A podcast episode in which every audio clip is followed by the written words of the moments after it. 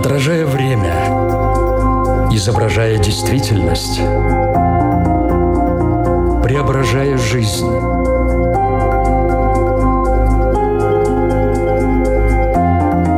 Форма выражения. Программа о том, как мы проявляем себя в этом мире.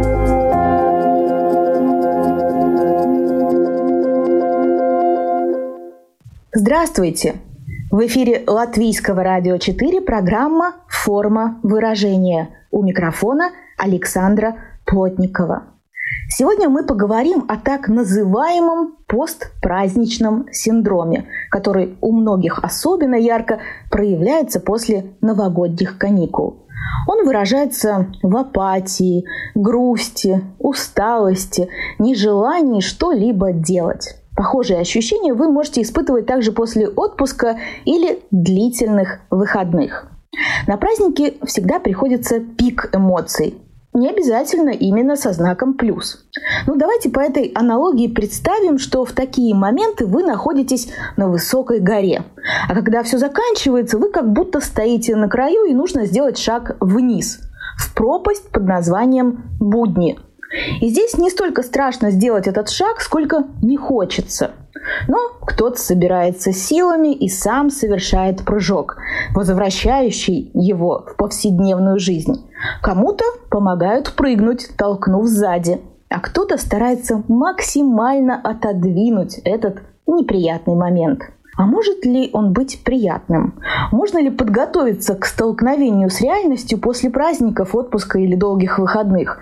Совершить прыжок и не разбиться? Разобраться в том, как смягчить его последствия и восстановиться без ущерба для своего эмоционального состояния, поможет эксперт нашей программы. Психолог из Республики Беларусь, но который уже несколько месяцев живет в Литве. Виктория Мельникова. Здравствуйте. Здравствуйте. Форма выражения. Виктория, в самом начале я сравнивала постпраздничный синдром с вершиной горы, с которой нужно спрыгнуть вниз. А какие ассоциации он вызывает у вас? Знаете, мне скорее, наверное, ближе метафора моста того, что соединяет две реальности.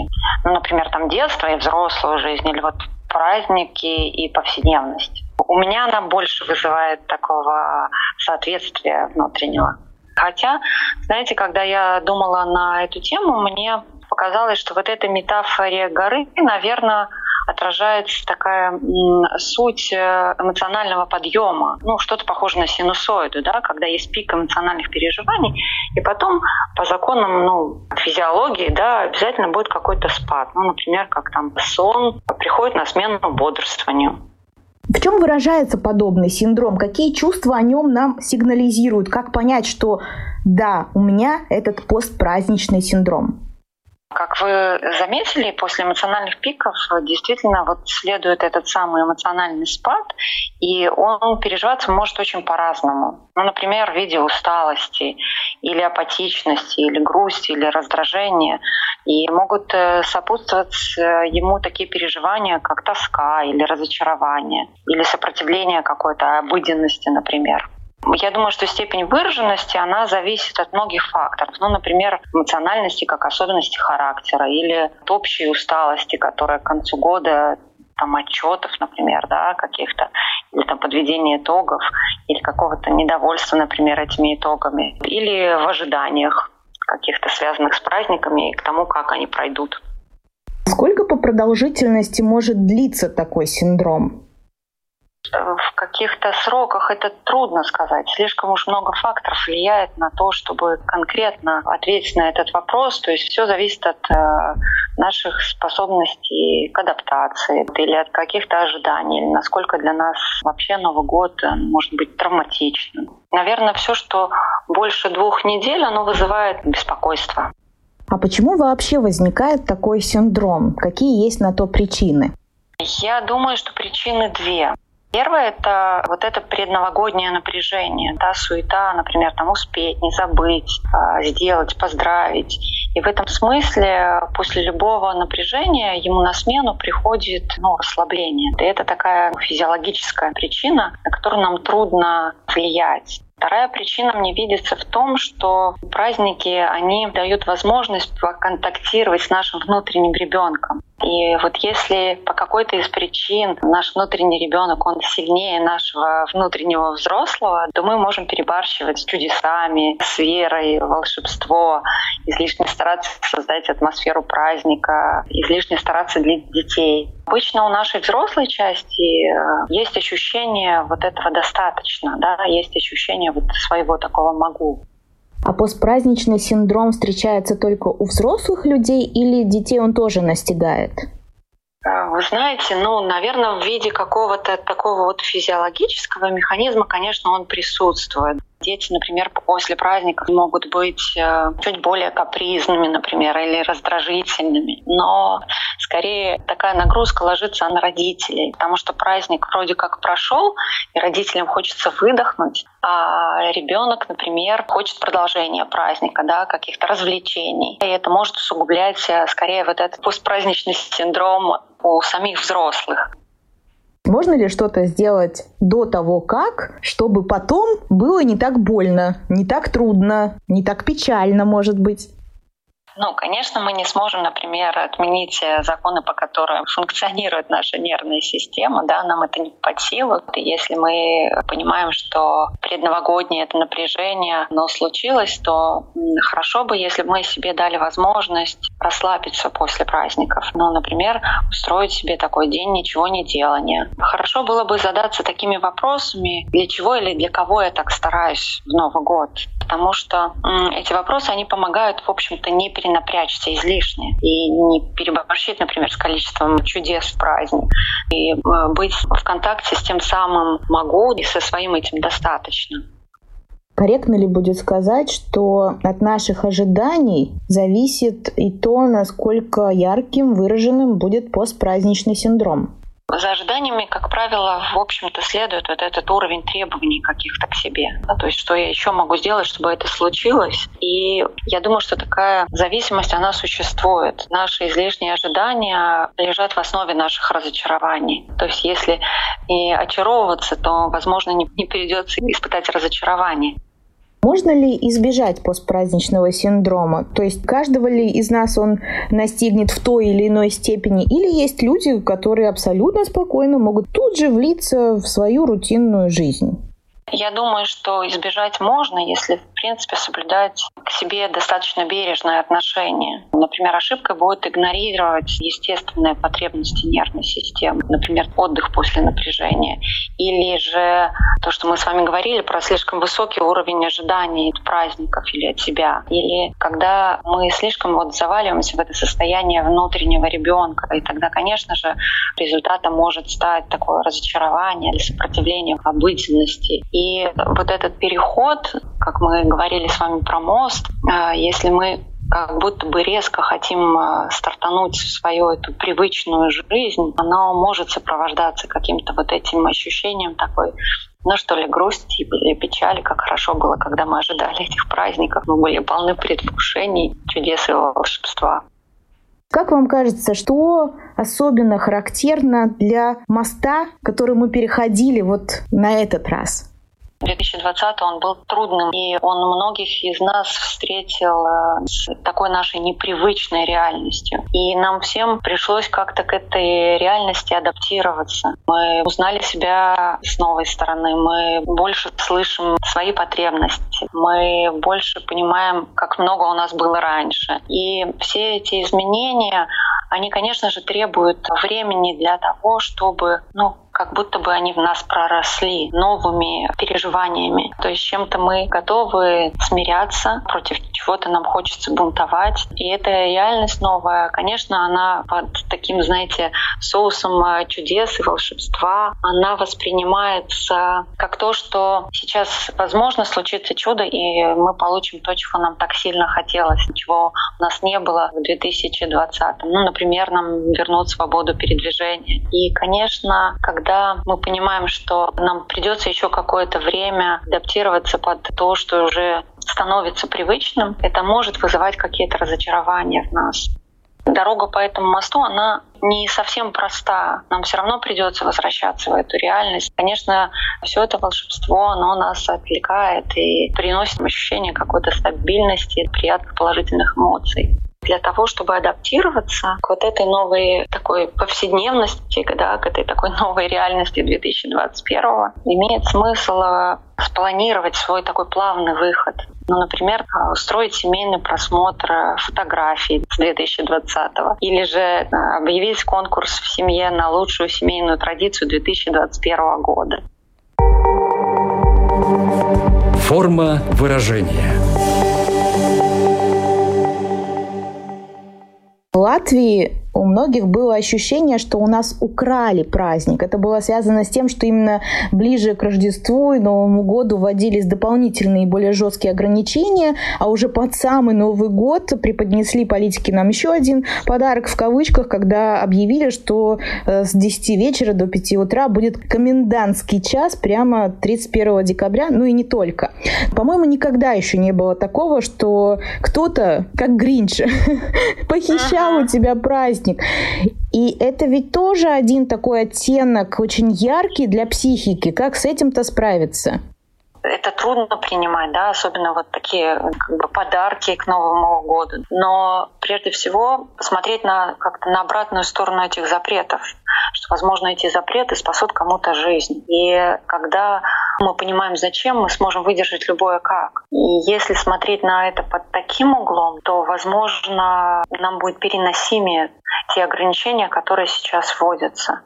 Я не могу, конечно, комментировать действия руководства страны, но я думаю, что на самом деле они руководствуются именно этими ценностями, да, ценности человеческой жизни. А мне на контрасте с Беларусью это особенно как-то чувствуется, потому что в моей родной стране это не так. Здесь важно слышать какие-то свои вот эти «хочу», что для меня важно в этом празднике контакт с родителями, к примеру, да, и как я могу тогда его организовать. Но то, что, конечно, у нас забирают а, свободу и непосредственность вот э, в такие праздники, отчасти это как будто бы ограничивает того самого нашего внутреннего ребенка, который привык руководствоваться весельем, э, какой-то своей непосредственностью эмоциональных проявлений, свободы перемещения, да, вот этих ярких каких-то эмоций, а сейчас нам приходится с этим считаться. И важно мне видеться то, что новые условия, новые правила, они всегда дают возможность новым проявлениям жизни. Конечно, это такой вызов нашей э, смекалке, нашему воображению, как мы можем организовать. Например, мы бережем там своих бабушек и дедушек. Как мы могли бы сделать так, чтобы они не чувствовали себя одиноко, э, особенно в постпраздничные дни, когда тот самый пресловутый постпраздничный синдром наступает, да, чтобы мы могли такого им предложить, придумать. Выходит, мы очень много времени и сил тратим на то, чтобы злиться, сопротивляться, вместо того, чтобы думать, как это все использовать э, во благо, адаптироваться, трансформировать ситуацию и все-таки доставить другому человеку подарок или хорошее настроение. Мне видится, что то, что мы можем противопоставить этим всем ограничениям, это, конечно же, только новое качество нашей привычной жизни. А с чем связано, что кто-то это понимает, это принимает и э, хочет это новое качество сохранить и приумножить, и понимает его ценность, а кому-то это очень трудно дается?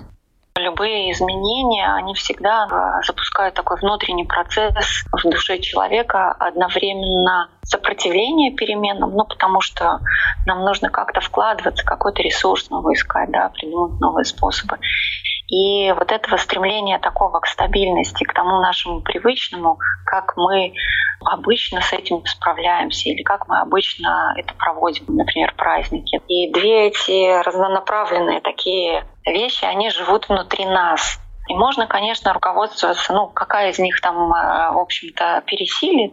Можно, конечно, руководствоваться, например, стремлением к стабильности, да, и тогда мы будем сопротивляться, мы будем думать, как там обмануть э, эти правила, да, или найти какие-то лазейки. А можем, в общем-то, противопоставить вот это, что я новое могу, как я могу адаптироваться под эту реальность. Если я попробую смириться ради тех жизней, которые я могу сохранить благодаря этим ограничениям, то это дает возможность каким-то новым способом выхода из этих ситуаций. Было бы, конечно, здорово, если бы кто-то нас на этом пути сопровождал, делился, как он смог это. Ну, нам приходится быть отчасти такими первопроходцами.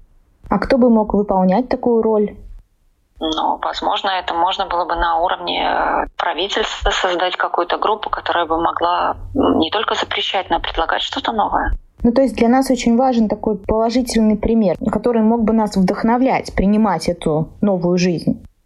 Я думаю, что да. Мне видится, что это додавало возможность э, как-то с большей надеждой смотреть на вот эту реальность. То есть, э, когда я вижу, как с этим можно справиться или как другие с этим справляются, это, конечно же, дает мне переживать не как ограничение, существующее там правилам, например, да, а как какой-то возможности.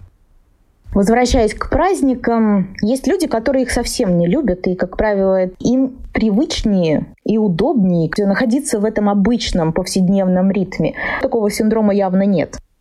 Если по какой-то из причин так сложилось, что человек не любит все эти праздники или Новый год, к примеру, да, то, с чем я в практике встречалась, это говорит о какой-то ну, такой травмированности, что ли, да, вот э, этими праздниками. Ведь э, где-то до 7-8 лет это пик магического мышления, да, там время веры в чудеса, волшебство. К этому возрасту обычно ребенок понимает, что родители там, они не всесильны, и он ищет э, какой-то там опоры на внешнюю такую суперсилу. Тоже Дед Мороз может выступать в виде того, кто приносит чудеса, или вот эта сама какая-то атмосфера волшебства, да, что утром появляются подарки.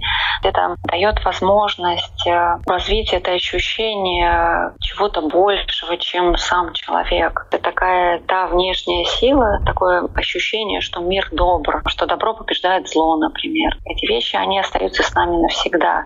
Если по какой-то из причин что-то пошло не так, например, э, родители посчитали, что ни к чему все эти чудеса и волшебство и, и вера во что-то большее, то ребенок может обыденно относиться к этому празднику. Бывает такое, что у ребенка никогда не было в нашем понимании волшебного Нового года. И вся эта суета или вот этот контраст, что у всех Нового года у меня нет, он может, конечно же, идти дальше с человеком по жизни, да, и восприниматься как такой новогодний психоз, и быть в этом ожидании быстрее бы это все закончилось в целом праздники, конечно же, будут обострять вот те наши состояния какой-то несостоятельности. Да? Если одиночество, ну, болезненно, то, скорее всего, это переживание особенно будет отчетливо ощущаться именно в празднике, тем более, которые принято там встречать в семейном кругу, например. Нет никакой возможности как-то справиться с этим обострением? Я думаю, что возможность, она существует, но смотрите, если раньше была такая, например, возможность, ну, к примеру, одинокому человеку просто сесть в машину и ездить из одной компании гостей в другую компанию гостей, то, конечно, вот с, с карантином это уже осуществить невозможно, да, или можно, например, было одинокому человеку в доме отдыха заказать себе столик, присоединиться к какой-то шумной компании, участвовать в вместе с другими празднующими в каких-то конкурсах, то введенные ограничения, конечно же, как будто усугубляют эту трудность для человека. И я думаю, что это опять-таки такой вызов для того, как можно решить эти трудности. Ну, в частности, я в связи с переездом из Беларуси очень скучаю по своим близким. У меня в Беларуси осталась сестра и мама. И возможности из-за карантина увидеться нет никакой, хотя традиция такая семейная была, что мы встречали Новый год совместно. Либо я к ним приезжала, либо они ко мне в гости. А сейчас мы договорились встречать Новый год в Зуме. Да, это, конечно, немного странно чокаться бокалом с экраном ноутбука, но это дает возможность все-таки вот получить какой-то этот контакт, который так э, хочется получить. Форма выражения. Напомню, что в эфире Латвийского радио 4 программа «Форма выражения». Мы сегодня пытаемся разобраться, что из себя представляет постпраздничный синдром, в чем это выражается, как с ним справиться. И, по сути, переходим по мосту, который появился из 2020 года в 2021 и помогает нам Виктория Мельникова, психолог, держит нас за ручку, чтобы мы этот переход совершили. Именно из праздничного такого пика, который всегда в конце года наблюдается, в повседневную, обыденную жизнь, где и кроется, конечно, самая главная опасность впасть в уныние. Скажите, пожалуйста, Виктория, наблюдается ли гендерное различие в переживании постпраздничного синдрома? Может, ему чаще подвержены женщины, потому что зачастую они больше эмоционально готовятся к праздникам? Или все-таки нет такого разделения? Вы знаете, я как-то в симптомах э, вот, гендерных различий не замечала. Но вот скорее в интенсивности, возможно, именно женщины склонны по причине вот этой э, большей нагрузки в приготовлении праздников. Это, конечно, может сказываться, да, что именно у женщин этот синдром может проявляться более ярко. Если мы говорим о постпраздничном синдроме, то мы в том числе подразумеваем, что он может быть и таким синдромом, который возникает после отпуска долгожданного или каких-то длительных выходных. То есть там формула ну, примерно одинаковая. Поэтому сейчас хотелось бы дать ну, такие рекомендации полезные, благодаря которым можно было бы позаботиться о себе такой ситуации, чтобы вот возвращение в повседневную жизнь было менее болезненным. С чего начать?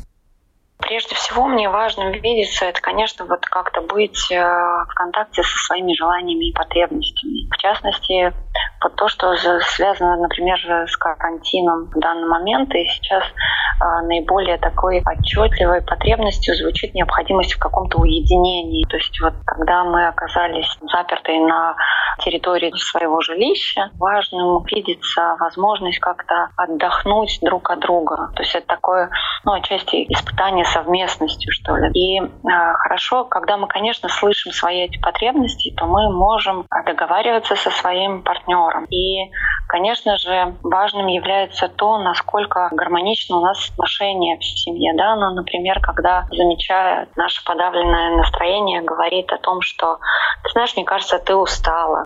Давай мы с детьми сходим на прогулку, ты побудешь дома сама.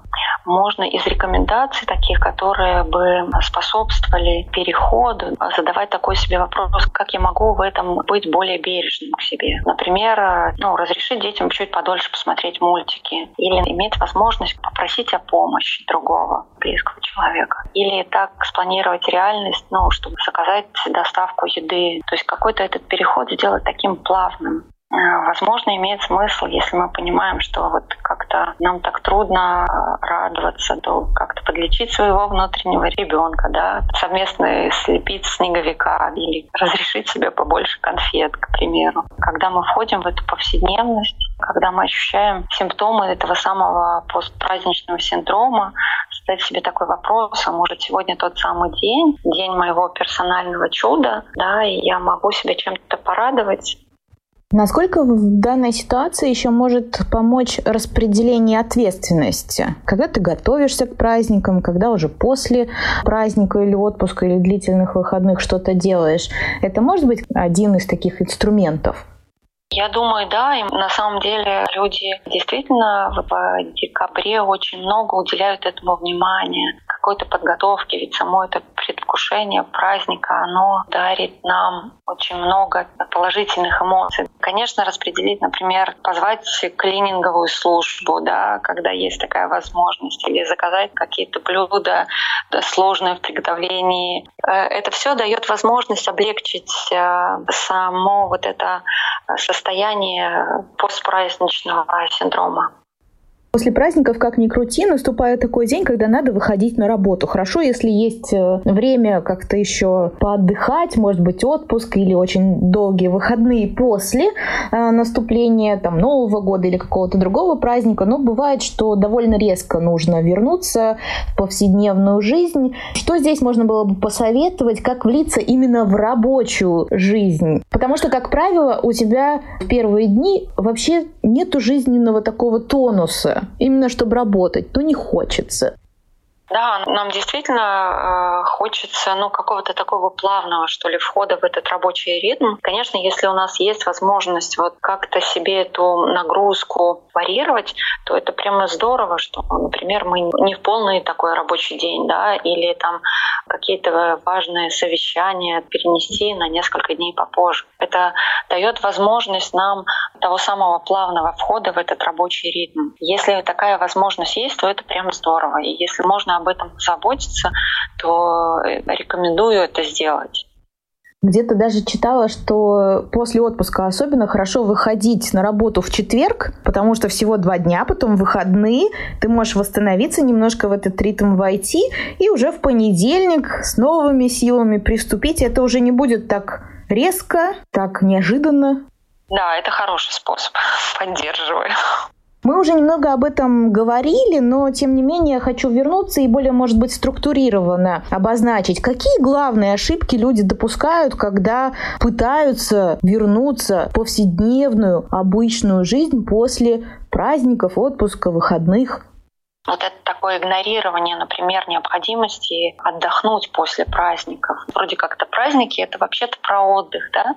Но когда мы много сил вложили в то, чтобы организовать, чтобы провести, чтобы было интересно, чтобы не забыть всех поздравить, кого важно. все таки это хоть и приятная нагрузка, но это нагрузка. То есть имеет смысл дать себе какого-то вот этого расслабления того самого. Еще одна ошибка — это когда мы имеем слишком высокий уровень требований и ожиданий от себя, от близких, от самого праздника. То есть, когда мы изначально э, ставим себе высоко эту планку, чтобы там все-все было вкусно, да, или всем-всем было интересно, это как будто ложится тяжелым бременем на нашу психику, и нам становится трудно принимать, что ну, что-то пошло не так, да, или, или что-то мы забыли, или чем-то просчитались. И, наверное, одной из такой ошибок можно можно считать, вот когда мы слишком э, в таком сильном контакте со своим внутренним ребенком, которому хочется волшебства, хочется чудес, чего-то необыкновенного, и вот вдруг эти праздники заканчиваются, и на смену, конечно, может прийти то самое разочарование и сопротивление обыденности. То есть это то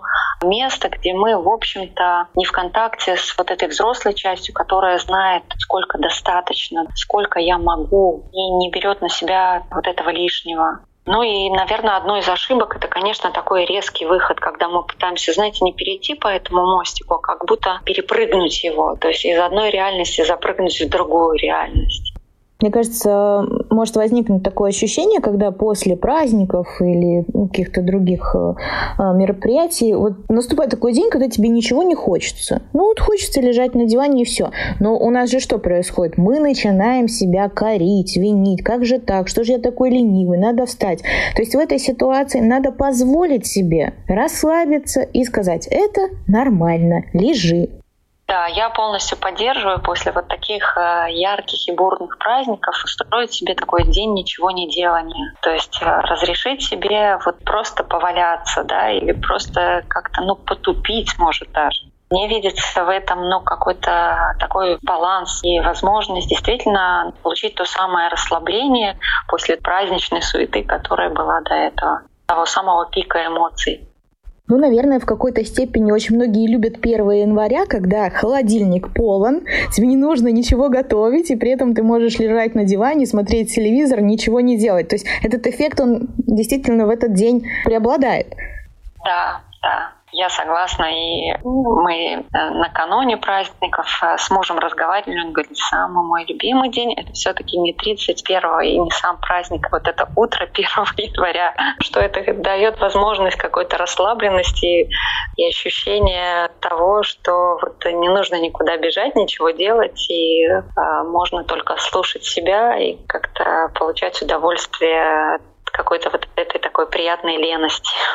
Наша программа выходит в январе 2021 года, и вот в Великобритании в свое время, в 2005 году, рассчитали, что самый депрессивный день в году, он приходится именно на середину января. Методика расчета такого дня была предложено на основании того, что, значит, сюда включается погода, уровень расходов, продолжительность солнечного дня. Правда, потом выяснилось, что это такой был маркетинговый ход туристической компании, которая таким образом пыталась увеличить продажи туров в южные страны. Но, тем не менее, за все это время, конечно, эта теория самого депрессивного дня, ну, она все-таки уже вошла в историю, люди стали относиться даже всерьез, и появились даже мероприятия с целью поддержания психического здоровья людей.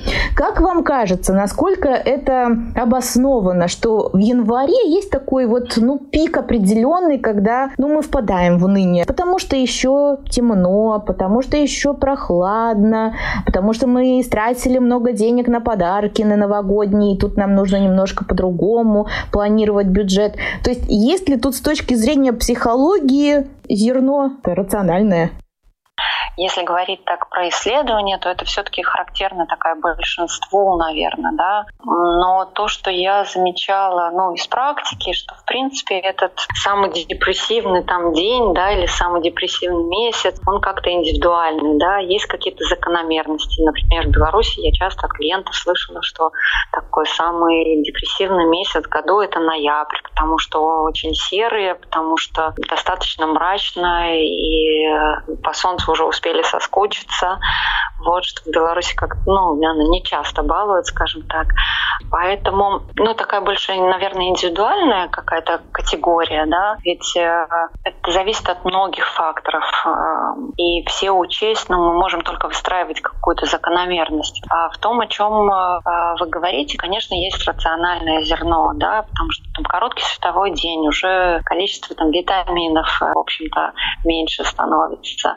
Но все-таки январь, как мне видится, это месяц, в котором уже потихонечку на световой день добавляется, уже какие-то надежды появляются.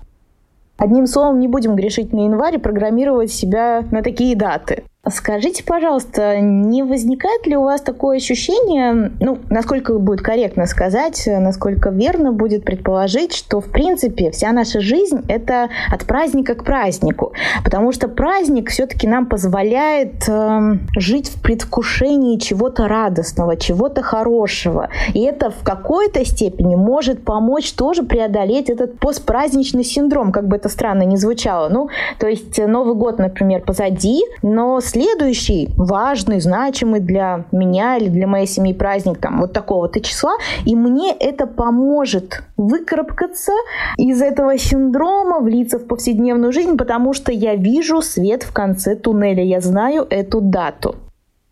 Ну, мне видится, что, знаете, такой способ жить, он, он как будто обрекает человека на потерю достаточно большого количества дней своих жизней процитирую доктора Алексейчика, он говорил, мы, конечно, не можем добавить количество дней к нашей жизни, но мы можем добавить количество жизней каждому дню. И мне видится, что это такая, знаете, ну, своего рода профилактика или то, к чему имеет смысл стремиться, да, каждый свой день проживать так осознанно и так наполненно, а, ведь мы не знаем, а, что нас ждет в следующий день. И как будто ставить паузу на жизнь в те дни, когда нет праздников, мне видится это не совсем таким а, хорошим решением. Хотя я думаю, что да, наверное, наиболее такими а, яркими и запоминающимися моментами в наших воспоминаниях обладают именно какие-то даты, когда мы что-то празднуем, например, или когда мы там совместно встречаемся с э, близкими людьми, или когда мы там приезжаем, например, в отпуск, и у нас есть возможность уделять друг другу гораздо больше времени, чем в повседневной жизни. Мне очень понравилась мысль про то, что просто надо проживать каждый день. И это действительно, если вот так все-таки от даты к дате прыгать, то можешь многое не увидеть, не заметить, не почувствовать. Ну, в общем-то, да.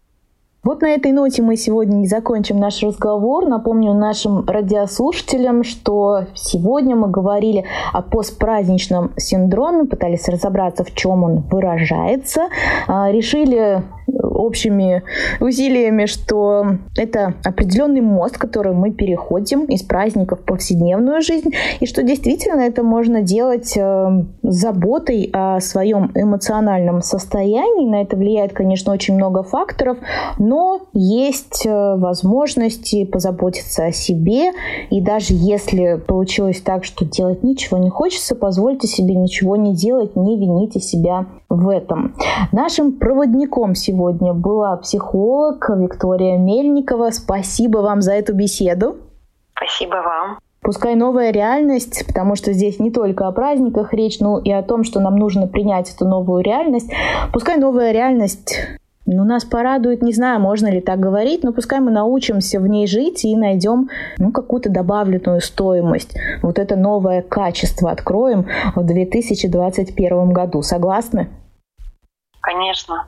Я желаю радиослушателям, чтобы, в общем-то, их почаще посещала такая идея о том, что а вдруг этот день — день моего персонального чуда. Здорово. Может быть, день сегодня даже этот. Да. С верой в чудо я, Александра Плотникова, прощаюсь с вами до следующей среды. Пока. Отражая время, изображая действительность, преображая жизнь.